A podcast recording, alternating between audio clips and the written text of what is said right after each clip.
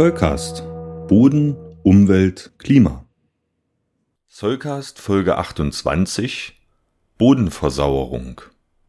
Unter allen bodenchemischen Prozessen ist die Bodenversauerung sicherlich einer der wenigen, der in der Gesellschaft sehr gut bekannt ist. Allerdings gibt es viele Fehlvorstellungen, die damit verbunden sind und aus diesem Grund spreche ich heute mit euch über die Bodenversauerung, ihre Ursachen und Erscheinungsformen. Alle Böden haben einen pH-Wert, aber was ist der pH-Wert eigentlich? Der pH-Wert gibt die Stärke der sauren Wirkung einer wässrigen Lösung an. Die physikalische Größe, mit der man den pH-Wert berechnet, ist die Aktivität des Wasserstoffions. Da diese Ionenaktivität aber proportional zur Konzentration des Wasserstoffions ist, spricht man häufig einfach von der Menge an Wasserstoffionen in einem bestimmten Volumen Bodenlösung. Passend dazu leitet sich der Begriff pH von Pondus hydrogenii oder Potentia hydrogenii ab, was so viel heißt wie Menge an Wasserstoff. Die am häufigsten gemessenen pH-Werte liegen auf einer Skala von 0 bis 14. Ein pH-Wert von 7 ist pH-neutral, alles darunter ist sauer, alles darüber basisch. Der pH-Wert eines Bodens zeigt, wie Nähr- und Schadstoffe sich in ihm verhalten und für welche Pflanzen er ein geeigneter Standort ist. Auch die Funktion von Böden als Schadstofffilter hängt von ihrem pH-Wert ab. Er ist eine der aussagekräftigsten Kenngrößen eines Bodens und eine der wichtigsten ökologischen Steuerungsgrößen. Da die Entwicklung von Böden, wie wir ja bereits wissen, sehr langsam geschieht, entwickelt sich der pH-Wert natürlicherweise genauso langsam mit ihnen. Das gibt den Bewohnern der Böden genug Zeit, sich anzupassen. Es kommt allerdings auch vor, dass sich der pH-Wert eines Bodens sehr schnell oder auch sehr drastisch ändert, zum Beispiel in den sauren Bereich hinein. Diese Veränderung wird Bodenversauerung genannt und ist ein Problem für das Bodenleben. Sie zeigt sich mitunter sehr deutlich an den Pflanzen, die auf den entsprechenden Böden wachsen oder eben nicht mehr. Die Versauerung ist in der Pädogenese in feuchten Klimabedingungen eine natürliche Entwicklung. Je älter die Böden sind, desto saurer sind sie dort. Der pH-Wert sinkt durch die stetige Zunahme an Wasserstoffionen im Bodenwasser. Das kann durch stoffliche Einträge in den Boden oder auch durch bodeninterne Prozesse geschehen. Fangen wir einmal mit der bekanntesten Ursache für die Bodenversauerung an, saurem Regen. Saurer Regen entsteht zum Beispiel durch die Abgase und Rauchgase bei der Verbrennung von Kohle und Benzin. Sie enthalten große Mengen an säurebildenden Gasen, Schwefeldioxid und Stickoxiden. In Verbindung mit der Luftfeuchtigkeit bilden diese Gase saure Aerosole und Nebel, die vorwiegend schwefelige Säure, Schwefelsäure, salpetrige Säure und Salpetersäure enthalten und die als saurer Regen, saurer Nebel, saurer Morgentau oder saurer Raureif und zum Teil auch als trockene Deposition, also an Staub gebunden, niedergeschlagen werden. Bei der nassen Deposition wird ein Stoff von den sich bildenden Wassertropfen der Wolken eingebunden oder durch fallende Regentropfen ausgewaschen. Viele der genannten Schadgase werden aus hohen Schornsteinen abgegeben und können deshalb mit der Luftströmung über hunderte von Kilometern transportiert werden. Das heißt, saurer Regen kann auch in Regionen fallen, die zum Beispiel eher als Reinluftgebiete gewertet werden. Neben saurem Regen führen auch externe Belastungen durch Chemikalien zu einer teilweise sprunghaften Versauerung von Böden, wir wenden uns nun aber den Prozessen zu, die im Boden selbst geschehen. Durch die Atmung von Pflanzenwurzeln und Bodenlebewesen wird in der Bodenluft Sauerstoff verbraucht. Gleichzeitig reichert sich Kohlenstoffdioxid in der Bodenluft an und geht teilweise im Bodenwasser in Lösung. Löst sich Kohlendioxid in Wasser, reagiert es mit diesem und bildet Kohlensäure. Wie alle Säuren kann Kohlensäure Wasserstoffionen freisetzen und dadurch den pH-Wert des Bodens senken.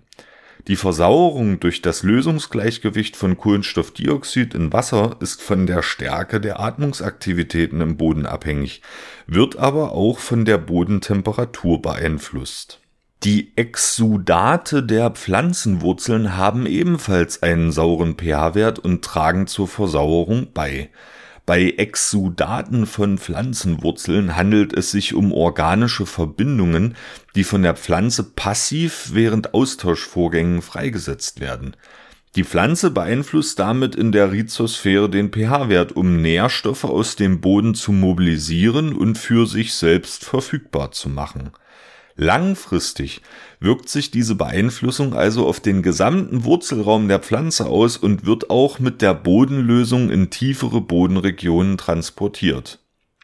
Bei der Zersetzung von organischem Material entstehen ebenfalls Säuren und auch die tragen natürlich zur Senkung des pH-Werts bei Organische Säuren enthalten einen hohen Anteil an Carboxylgruppen und auch phenolische Hydroxylgruppen, die beide ein hohes Potenzial haben, Wasserstoffionen abzugeben. In Folge 26 zum Stickstoffkreislauf habe ich schon über die Nitrifikation gesprochen. Auch sie trägt zur Versauerung bei, Ammoniumionen, die zum Beispiel aus der Zersetzung organischer Bodensubstanz oder aus Düngemitteln stammen, werden durch Bakterien oxidiert. Bei diesem Prozess werden ebenfalls Wasserstoffionen freigesetzt. Über eine weitere Form der oxidativen Versauerung habe ich in Folge 10 zur chemischen Verwitterung etwas erzählt.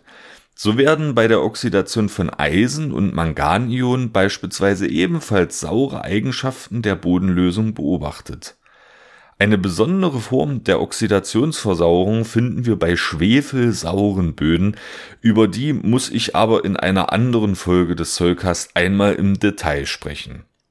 Aber was geschieht nun im Boden, wenn er versauert? Die löslichen Produkte der chemischen Reaktionen, bei denen Protonen verbraucht werden, werden nach und nach mit dem Sickerwasser ausgewaschen und gehen dem Boden dadurch verloren – es gehen also Puffersysteme des Bodens kaputt, die geringe pH-Wertänderungen ausgleichen können. Dieser Prozess ist meist irreversibel und die Säureneutralisationskapazität des Bodens nimmt ab. Er entwickelt infolgedessen eine Bodenazidität, wird also sauer. Um die zu neutralisieren, ist ein Eintrag von Basen, zum Beispiel durch eine Kalkung, nötig. In humiden Klimaten führt, wie schon erwähnt, die natürliche Bodenentwicklung zur Versauerung. In ariden Klimaten herrschen ganz andere Bedingungen, sodass basische Verwitterungsprodukte nicht ausgewaschen werden und es eher zu einer Alkalisierung von Böden kommt. Aber das ist Stoff für eine andere Folge des Zollcast. Auch in nicht humiden Klimaten versauern Böden natürlich nämlich dann, wenn sie intensiv ackerbaulich genutzt werden. Durch regelmäßiges Kalken wird ihr pH-Wert im schwach sauren Bereich, also bei etwa pH 6,0 bis 6,9 gehalten. Für die Landwirtschaft ist Versauerung ein großes Problem. Sie geschieht durch die intensive Nutzung und hohe Düngemitteleinträge viel schneller als auf natürlichem Weg und die gängigen Nutzpflanzen sind daran nicht angepasst.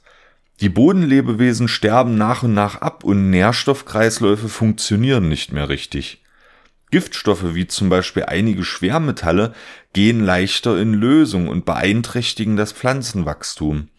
Im Falle starker Regenfälle werden die gelösten Schadstoffe in Gewässer und Grundwasser transportiert und wirken sich auch dort negativ aus.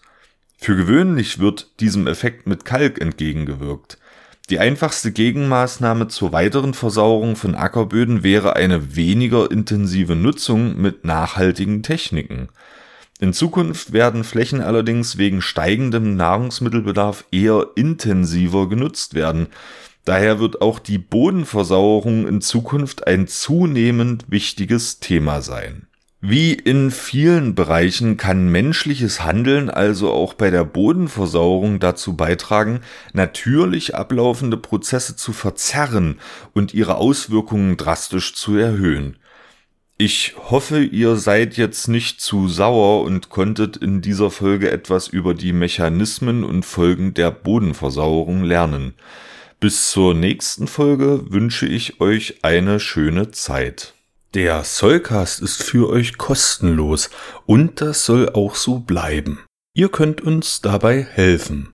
Zum Beispiel durch eine kleine Überweisung auf das Geschäftskonto oder via PayPal. Wie das genau funktioniert, seht ihr auf solcast.de unter dem Punkt Unterstützen. Das Geld wird für die digitale Infrastruktur verwendet und darüber hinaus in Technik investiert. Vielen Dank für eure Unterstützung.